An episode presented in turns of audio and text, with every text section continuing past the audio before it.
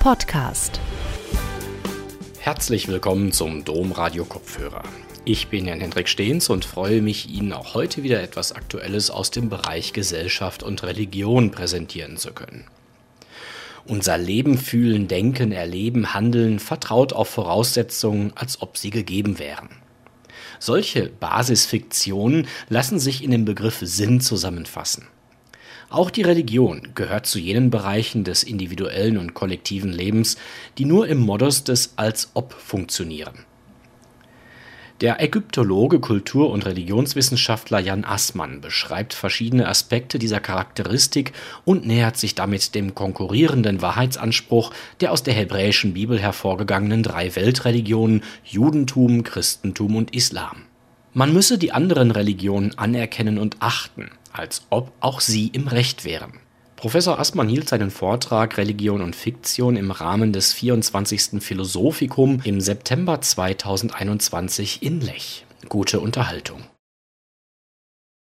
Guten Abend, meine Damen und Herren, liebe Freundinnen und Freunde des Philosophikum Lech. Lieber Kollege Liesmann, vielen, vielen Dank für diese großzügige Einführung. Und lieber Michael, auch dir vielen Dank für die Einladung, dass ich diesmal dabei sein durfte. Ja, Religion und Fiktion. Unser Leben, Fühlen, Denken, Erleben, Handeln vertraut auf Voraussetzungen, als ob sie gegeben wären. Und diese Basisfiktionen unseres Lebens lassen sich in dem Begriff Sinn zusammenfassen.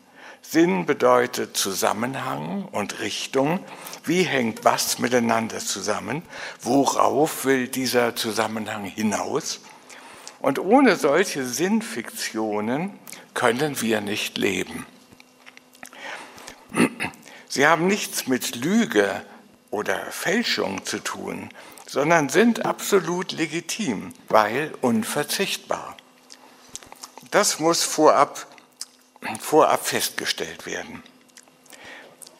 Was solchem als ob als Wahrheit gegenübergestellt werden könnte, wirkt sinnvernichtend und Leben zerstörend. Das ist etwa die Botschaft von Schillers Ballade vom verschleierten Bild zu Sais. Zu den vielen Bereichen des individuellen und kollektiven Lebens, die nur im Modus des Als-Ob funktionieren, gehört in allererster Linie die Religion. Das gilt schon für die antiken kosmotheistischen Religionen, deren Gottheiten in Gestalt kosmischer Mächte, Sonne und Mond, Blitz und Donner, Regen und Dürre, Land und Meer, Wüste und Fruchtland, Leben und Tod und so weiter in höchster fragloser Evidenz erfahrbar waren.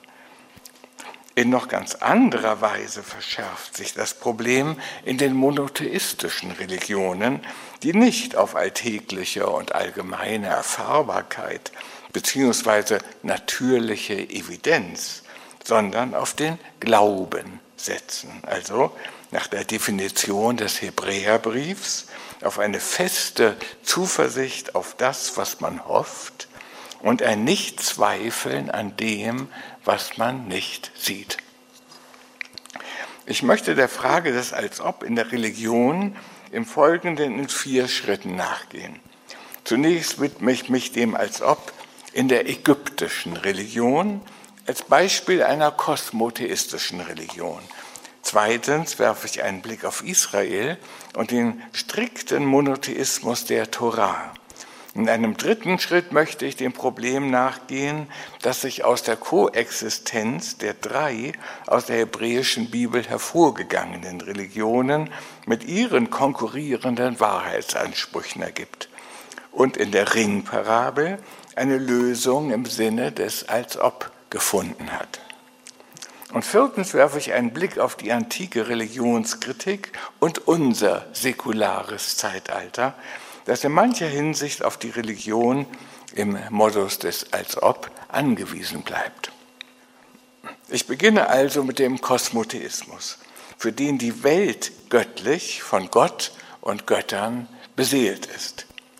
Um mit den Göttern zu kommunizieren, ihnen opfern, sie kultisch verehren und anflehen zu können, mussten die in Natur und Kultur erfahrbaren Mächte erstens personale und narrative Konturen, also Name, Gestalt, Geschlecht und Charakter gewinnen und zweitens einen aus der profanen Welt ausgesonderten Raum erhalten, in dem diese Kommunikation stattfinden kann. Das erforderte ungeheure Akte der Imagination, Artikulation und Gestaltungskraft, für die im Altertum vor allem die Ägypter berühmt waren. Und das bezeugt als einer der ersten und einflussreichsten Herodot. Sie, also er schreibt, Sie, die Ägypter, sagen, dass zuerst bei den Ägyptern die Benennung von zwölf Göttern vorgenommen worden sei und es die Hellenen von ihnen übernommen hätten. Die Ägypter seien die ersten gewesen, die den Göttern Altäre, Götterbilder und Tempel errichtet haben. Erst die Ägypter haben die Götter nach Namen und Zuständigkeiten unterschieden und es dadurch möglich gemacht, die Götter individuell anzurufen. Von ihnen hätten die Griechen die Götter übernommen. Ähnlich äußert sich Lukian von den Syrern. Die Ägypter sollen die ersten von allen uns bekannten Völkern gewesen sein, die sich Begriffe von den Göttern gemacht haben. Nicht viel später hörten die Syrer, also er meint immer die Assyrer, von den Ägyptern die Rede über die Götter und errichteten Tempel und Heiligtümer. Es geht also um die begriffliche und sprachliche Artikulation einer bis dahin undifferenzierten, diffusen Machtsphäre. Und die Errichtung von Tempeln und Kulten zwei Kulturleistungen epochalen Ranges, die den Ägyptern als den ersten gelungen seien und von denen es die anderen übernommen hätten. Ganz unabhängig von der Frage, ob die These von der ägyptischen Herkunft der griechischen und syrischen Götter eigentlich zutrifft, geht aus diesem Diskurs doch ein Bewusstsein dessen hervor, davon hervor, wie viel kulturelle Arbeit in dieser Artikulation der Götterwelt steckt. Mit der Erkenntnisunterscheidung der in der Welt wirksamen, die Welt konstituierenden Mächte ist es nicht getan.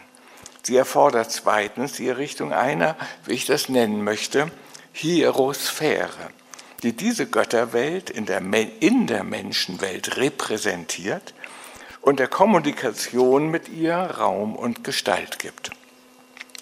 Und diese Sphäre wird einerseits konstituiert durch die von Herodot genannten Altäre, Götterbilder und Tempel und andererseits durch die Riten und Liturgien der kulturellen Praxis.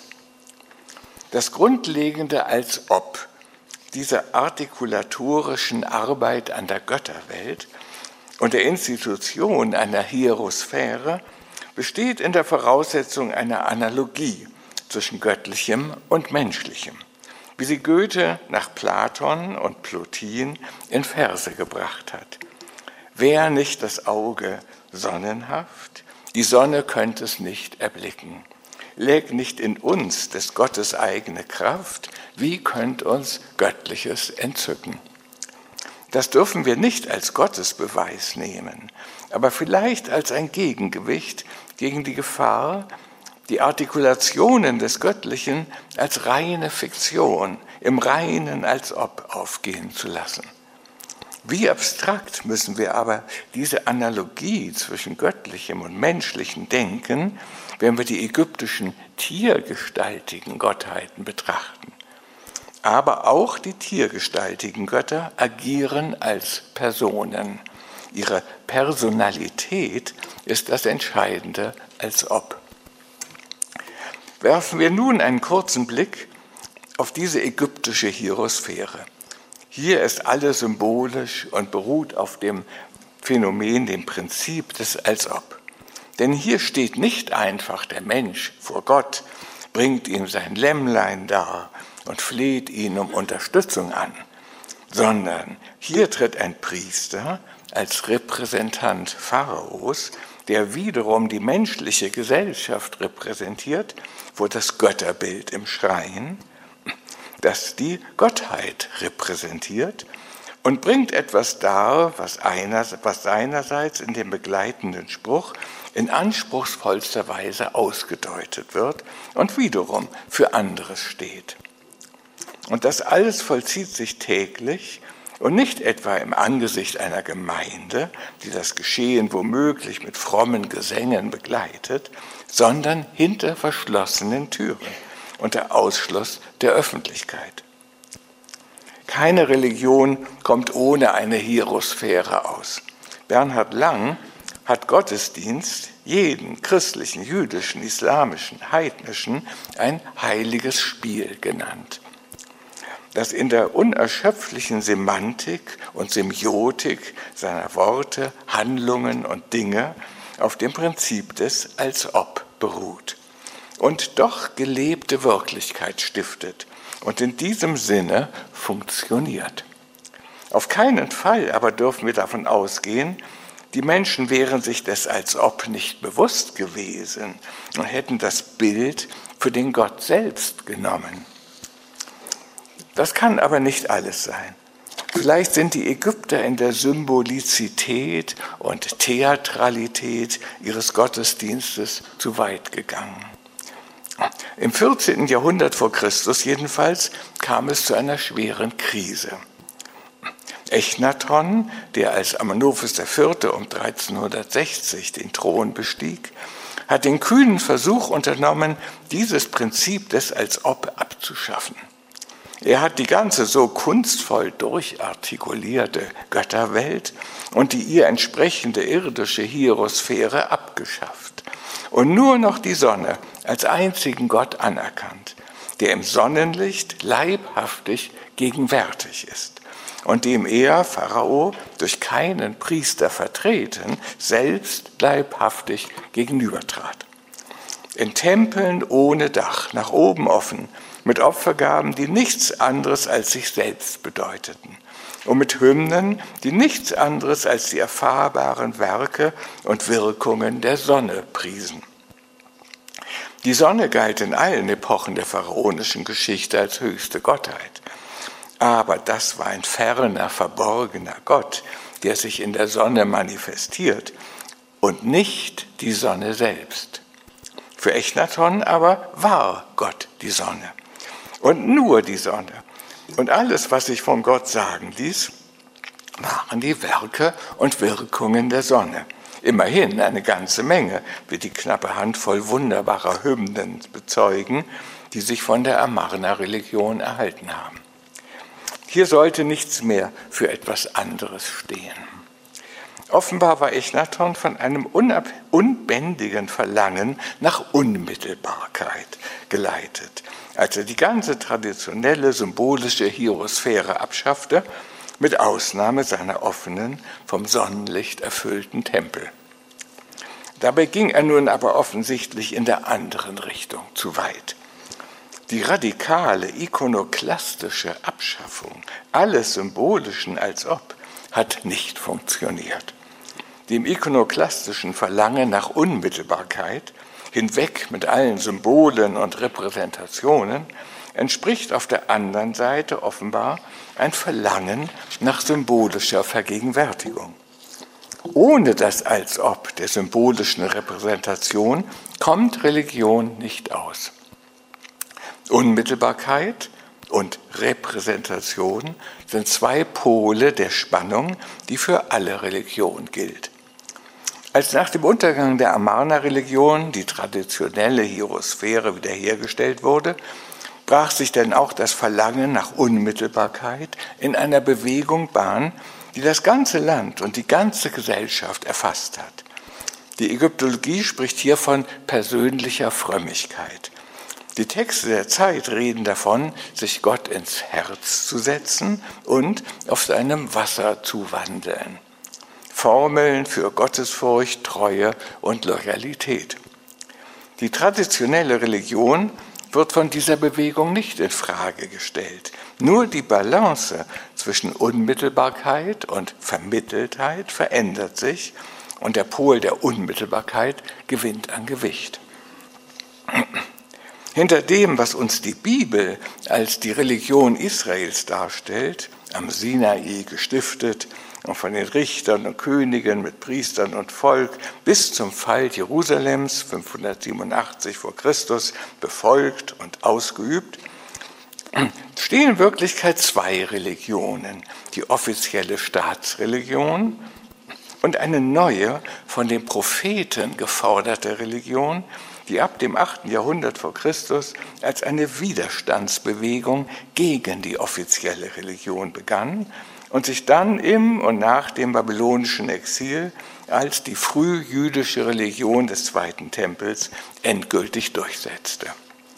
Diese neue Religion steht in schärfstem Gegensatz zur ägyptischen Religion und betont ja selbst mit ihrem Gründungsmythos vom Auszug aus Ägypten diesen Gegensatz.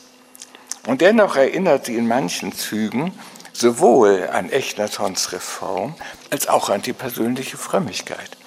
Auch der biblische Monotheismus, wie er in den Büchern Exodus bis Neutronomium greifbar wird, räumte mit allen Formen symbolischer Vermittlung auf, zugunsten einer neuen Unmittelbarkeit in der Beziehung von Gott und Mensch, die in ihrem ikonoklastischen Impuls, dem Bilderverbot an Echnaton und in ihrer Forderung nach Treue und Loyalität an die persönliche Frömmigkeit erinnert. Sie führt aber eine entscheidende revolutionäre Neuerung ein. Jetzt geht es nicht um Unmittelbarkeit zwischen Gott und König oder Gott und dem Einzelnen, sondern um Unmittelbarkeit zwischen Gott und Volk. Im Buch Exodus wird in den Kapitel 19 bis 24 dieser Bund zwischen Gott und Volk in Form eines Vertrags mit einem Regelwerk von Gesetzen ausbuchstabiert und zeremoniell beschlossen. Aber auch die Struktur einer vermittelnden Hierosphäre, ohne die auch diese neue Form von Religion undenkbar ist, wird in Hunderten von in Einzelheiten von Einzelheiten offenbart. Das Zeltheiligtum, die Priesterschaft, die Opfer, die Gewänder und so weiter und so weiter.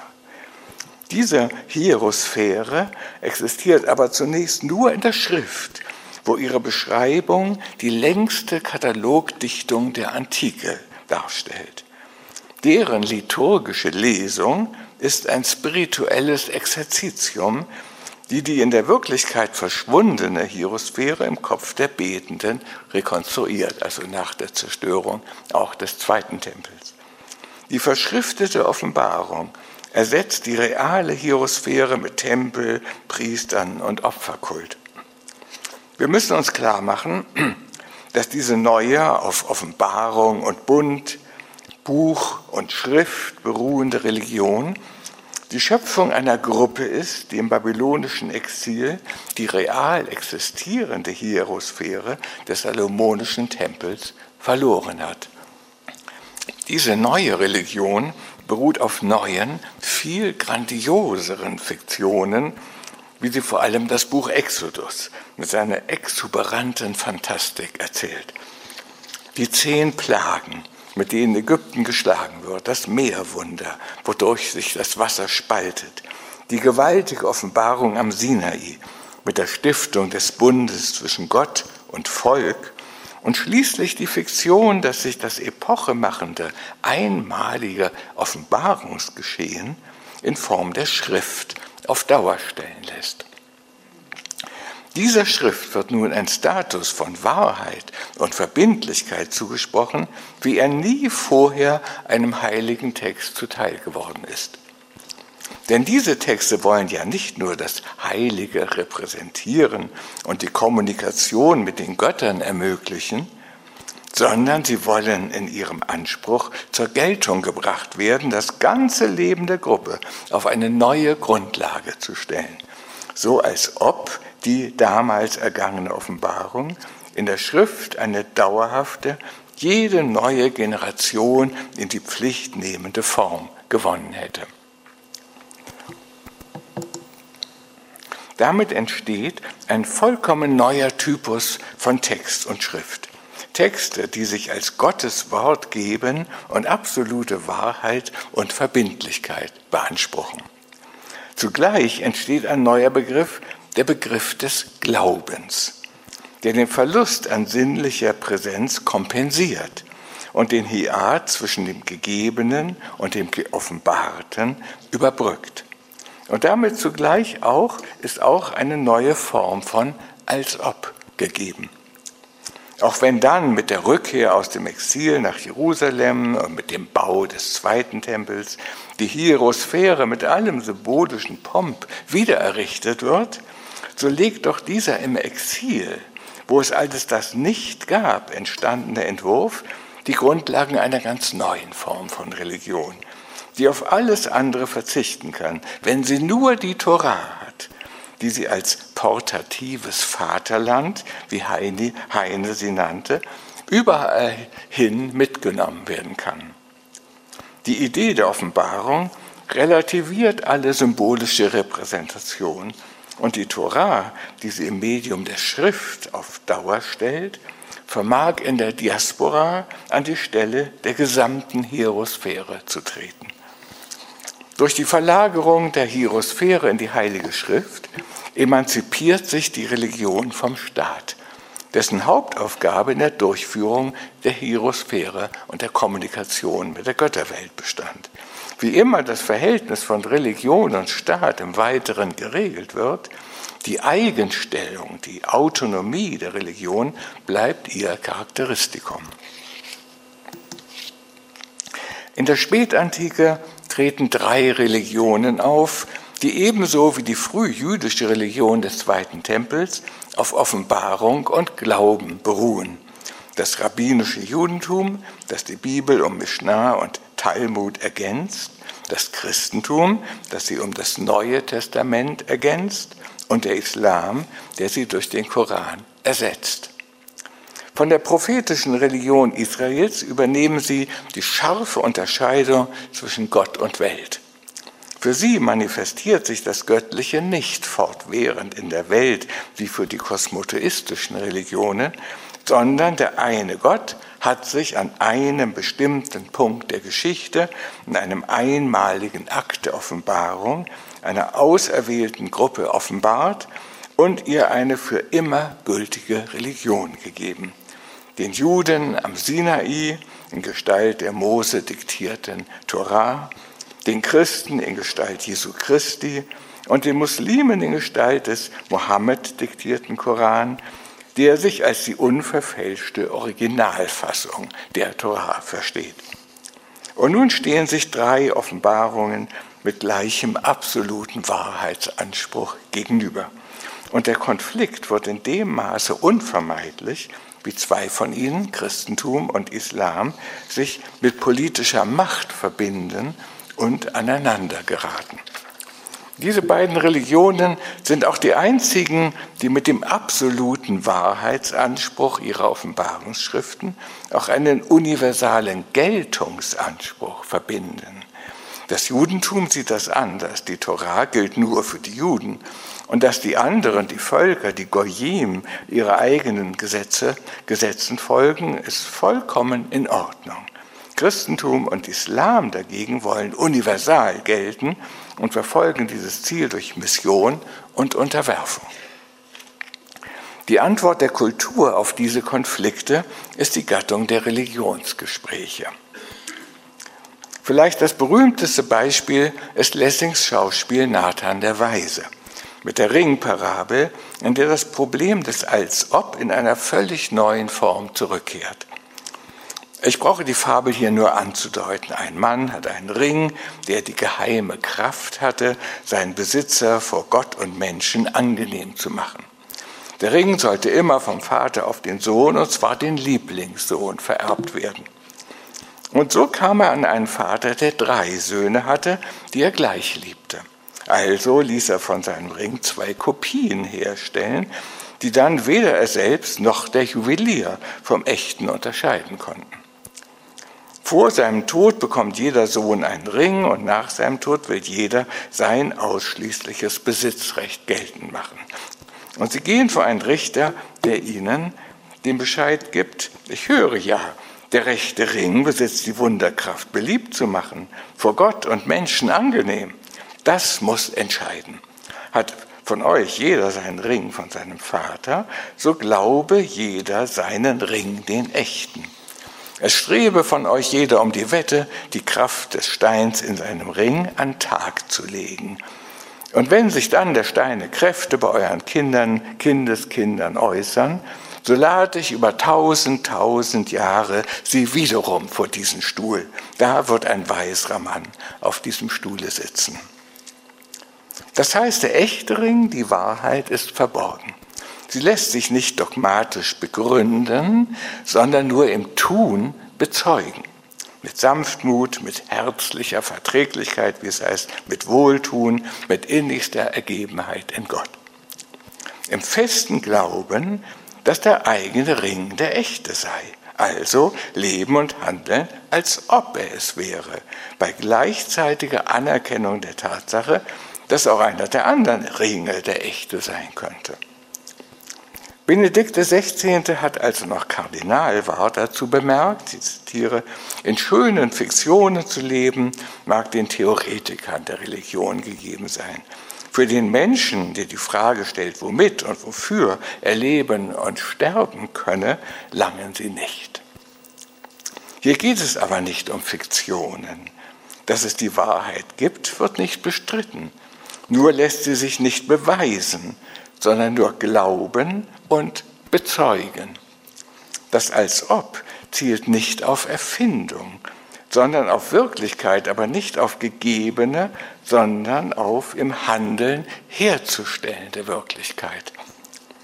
Die Lösung, den Konflikt zu vermeiden, indem man den absoluten Wahrheits- und universalen Geltungsanspruch etwas herunterschraubt, ist nun keineswegs eine Erfindung des aufgeklärten 18. Jahrhunderts, sondern lässt sich in der Geschichte fast so, fast so weit zurückverfolgen wie die problematische Koexistenz der drei Offenbarungsreligionen.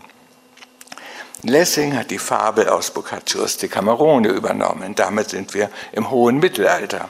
Boccaccio hat sie seinerseits aus einer älteren Quelle, dem Novellino, der in der Mitte des 13. Jahrhunderts entstanden ist.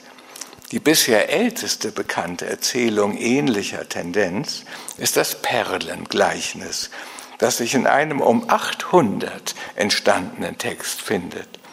Sie stammt von dem christlichen Patriarchen Timotheus der Kirche des Ostens, der Nestorianer, aus seinem Dialog zwischen dem Patriarchen und dem Kalifen Al-Mahdi.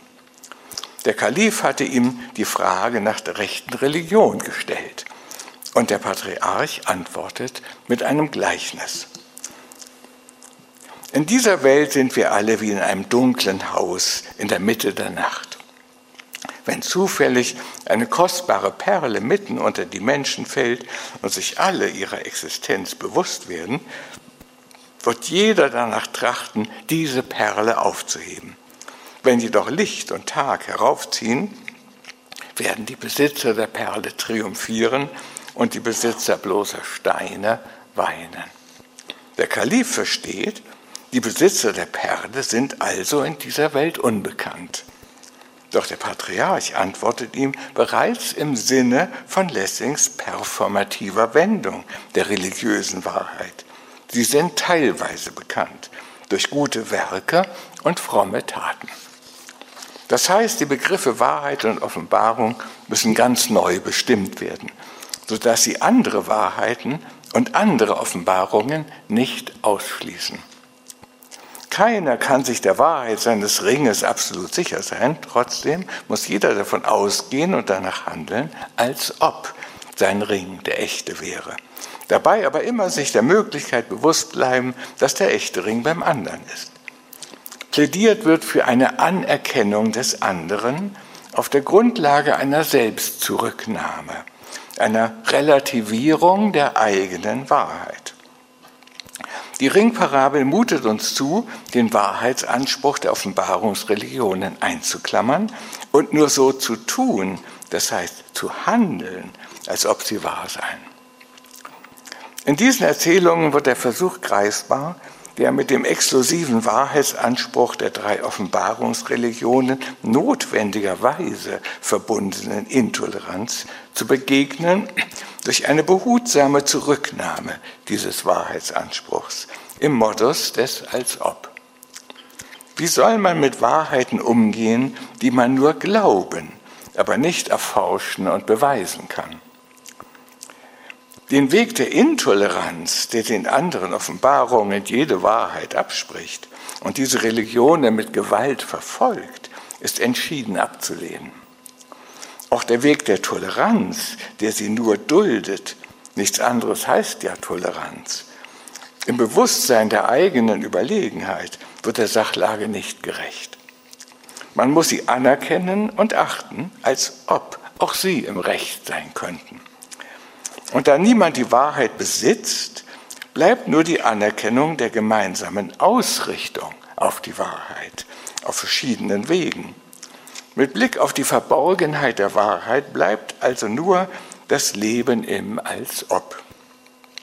Das ist, um dies noch einmal zu betonen, keine schöne Fiktion der Theoretiker, sondern eine Grundbedingung der Conditio Humana und lässt sich in Lessings Worten Zitat, mit Sanftmut, mit herzlicher Verträglichkeit, mit Wohltun, mit innigster Ergebenheit in Gott, in Lebenspraxis umsetzen.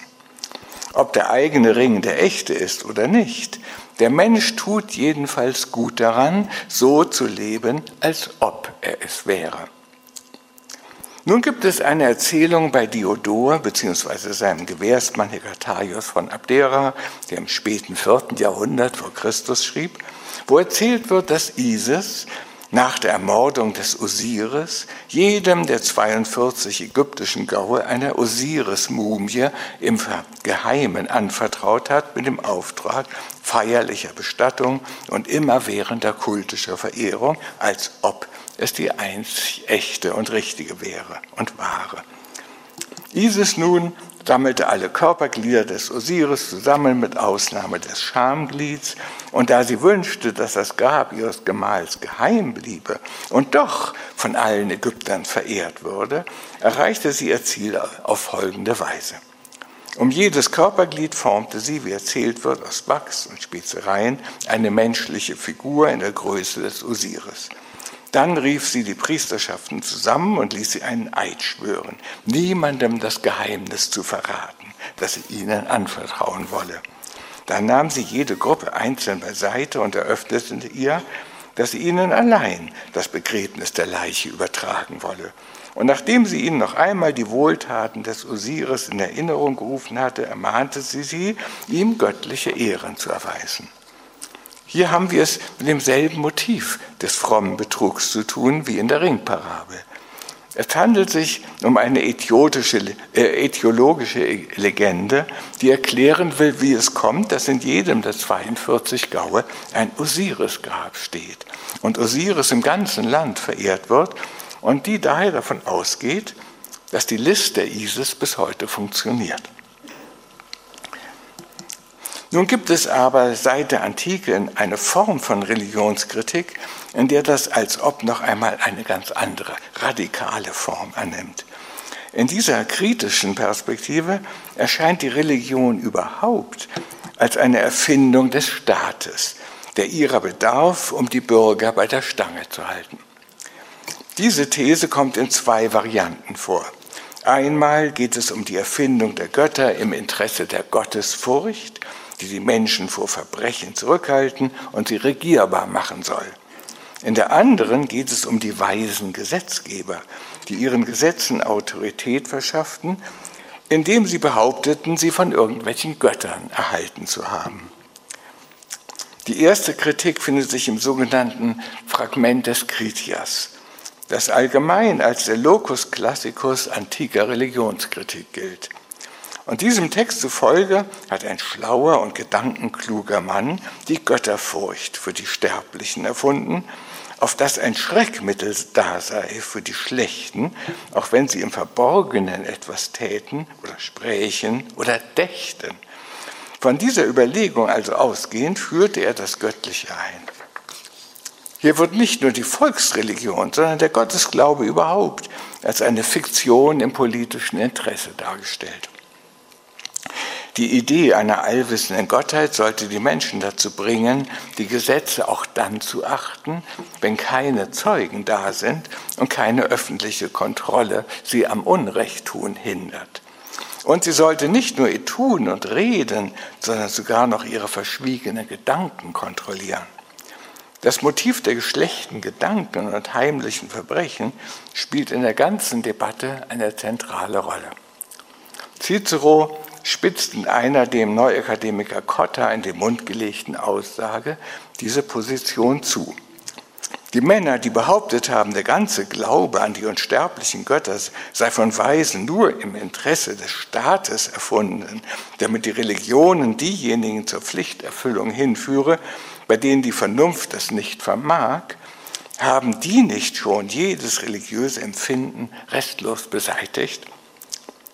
Wer meint, dass der ganze Götterglaube allgemein, also tota de dies opinio, nichts als eine Fiktion kluger Staatsmänner darstellt, der hebt damit die Religion überhaupt aus den Angeln.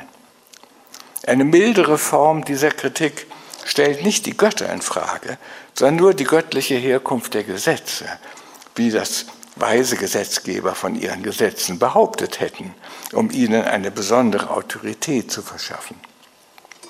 Die zentrale im 17. und 18. Jahrhundert meist zitierte Stelle steht in Diodors Bibliotheca Historica und handelt von den sechs großen Gesetzgebern der Menschheitsgeschichte. Dies ist das einzige der antiken Zitate zur politischen Theologie von Seiten griechischer und lateinischer Autoren, in dem explizit auch Mose erwähnt wird. Der erste dieser Gesetzgeber, der ägyptische Reichsgründer, den Diodor bald Menas oder Menes, bald Neves nennt, behauptete, dass Hermes ihm die Gesetze gegeben habe. Im gleichen Sinne berief sich in Kreta Minos auf Zeus und Lykurg bei den Spartanern auf Apollon, Zoroaster bei den Arianern auf Agathos Daimon, also Ahura Mazda, Zalmoxes bei den Geten auf Hestia und Moses bei den Juden auf Iao. Das ist die griechische Form von Yahweh. Diodor, ja, da haben wir das. Diodor bzw. sein Gewährsmann, vielleicht Hikatarius von Abdera, meint dies in keiner Weise religionskritisch sondern beschreibt diese Strategie als ein ebenso legitimes wie erfolgreiches Verfahren der Staatsgründung und Gesetzgebung.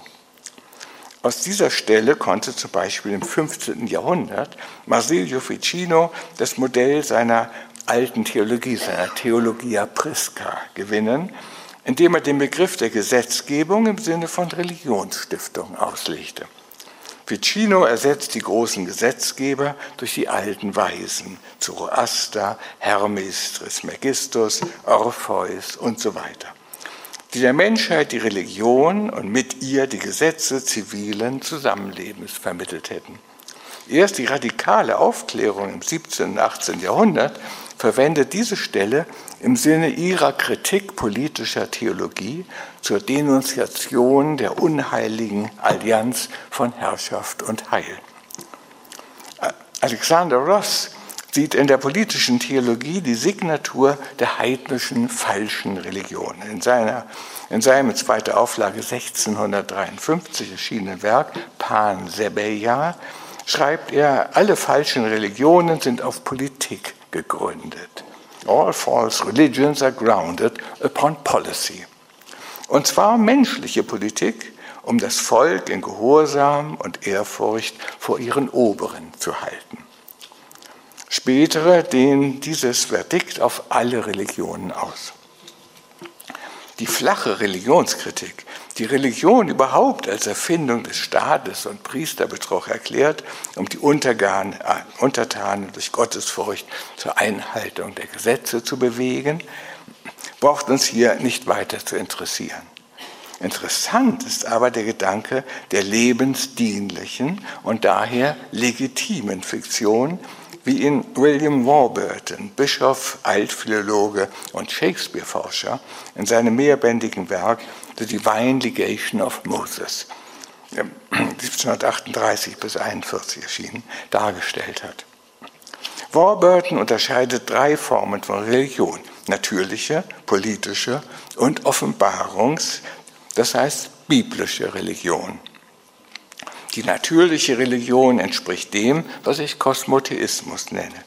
Der Kult der Natur als einzige oder als Götterwelt diversifizierte Gottheit. Warburton denkt hier an eine Art Urmonotheismus.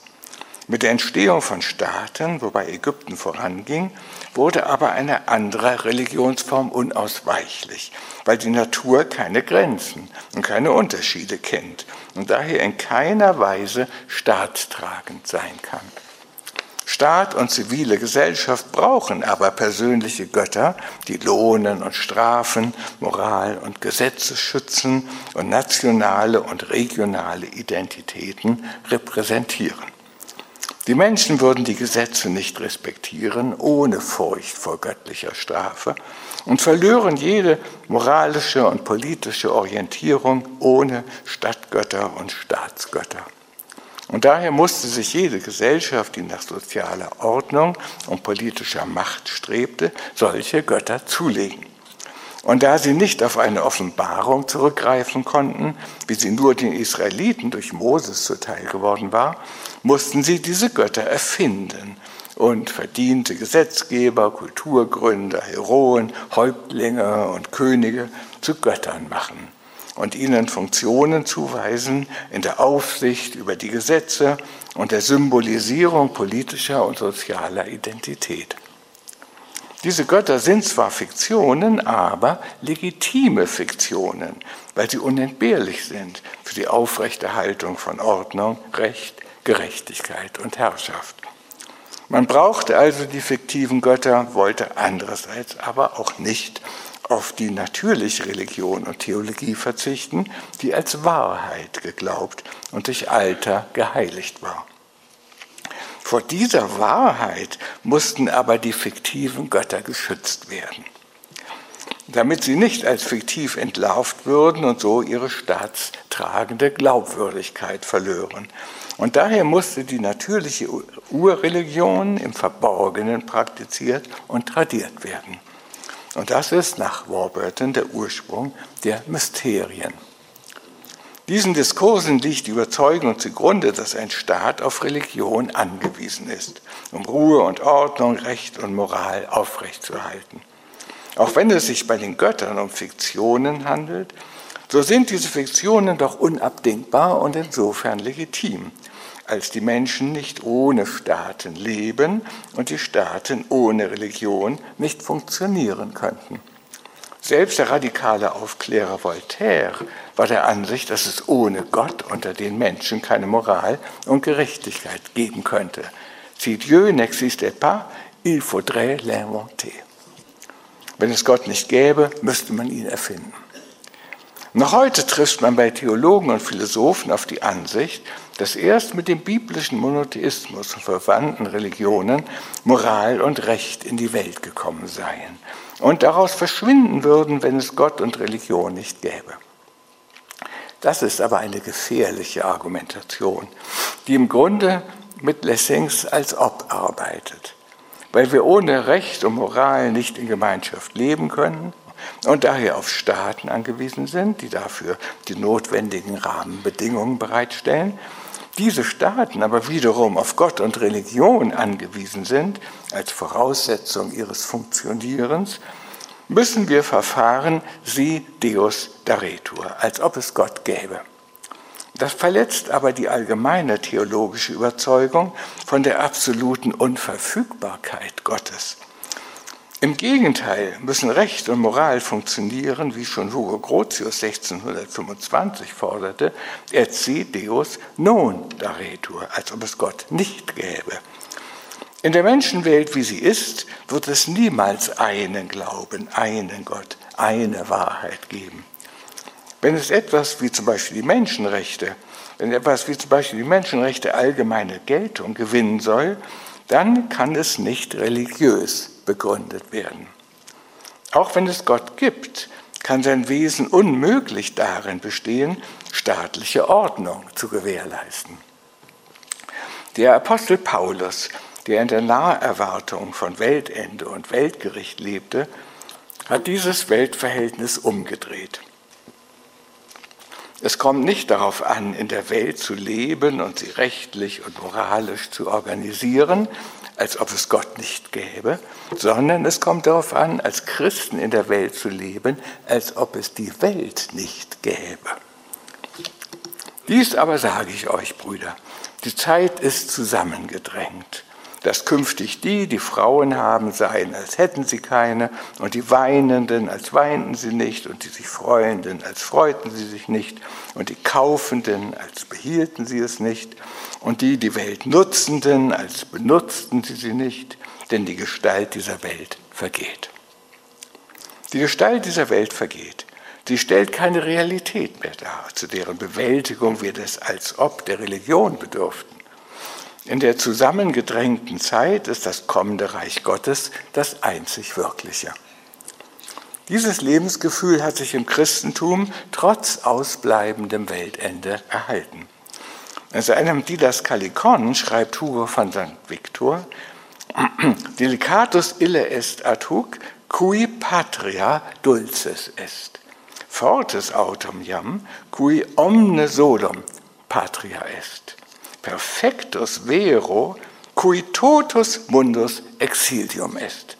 Also feinsinnig ist der, dem das Vaterland lieb ist. Stark aber der, dem jeder Boden Vaterland ist. Wahrhaft vollkommen aber der, dem die ganze Welt ein Exil ist. Damit emanzipiert sich nun in der aufgeklärten Moderne der Staat von der Religion die sich zwei Jahrhunderte vorher vom Staat emanzipiert hatte. Und diese Situation lässt an das berühmte Böckenförde-Dilemma denken. In seinem Buch Recht, Staat, Freiheit schreibt der Freiburger Staatsrechtler, der freiheitliche, säkularisierte Staat lebt von Voraussetzungen, die er selbst nicht garantieren kann. Und fährt fort, das ist das große Wagnis, das er um der Freiheit willen eingegangen ist. Als freiheitlicher Staat kann er einerseits nur bestehen, wenn sich die Freiheit, die er seinen Bürgern gewährt, von innen her aus der moralischen Substanz des Einzelnen und der Homogenität der Gesellschaft reguliert. Andererseits kann er diese inneren Regulierungskräfte nicht von sich aus, das heißt mit den Mitteln des Rechtszwanges und autoritativen Gebots zu garantieren suchen, ohne seine Freiheitlichkeit aufzugeben und auf säkularisierter Ebene in jenen Totalitätsanspruch zurückzufallen, aus dem er in den konfessionellen Bürgerkriegen herausgeführt hat. Das heißt, er ist auf seine Bürger angewiesen, die ihnen gewährte Freiheit aus eigener moralischer Verantwortung zu regulieren, sich selbst also Regeln zu setzen, die der Staat nicht mehr vorgeben kann. Wenn Böckenförde den Staat nicht nur als freiheitlich, also liberaldemokratisch, sondern auch als säkularisiert bezeichnet, dann ist klar, was in dieser Hinsicht mit der Garantie seiner Voraussetzungen gemeint ist. Nur Gott und Religion könnten die Voraussetzungen garantieren, von denen er lebt.